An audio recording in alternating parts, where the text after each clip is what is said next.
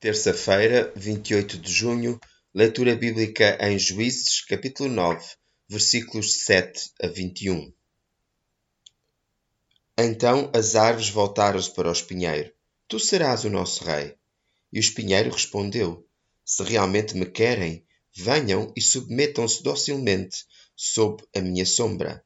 Se recusarem, saia fogo de mim que reduza a cinzas os grandes cedros do Líbano.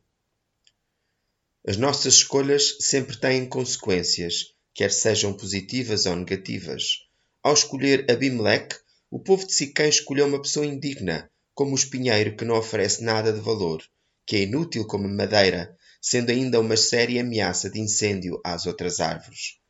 Eles desprezaram a família de Gideão, aquele que tinha lutado por eles, pondo em risco a sua própria vida.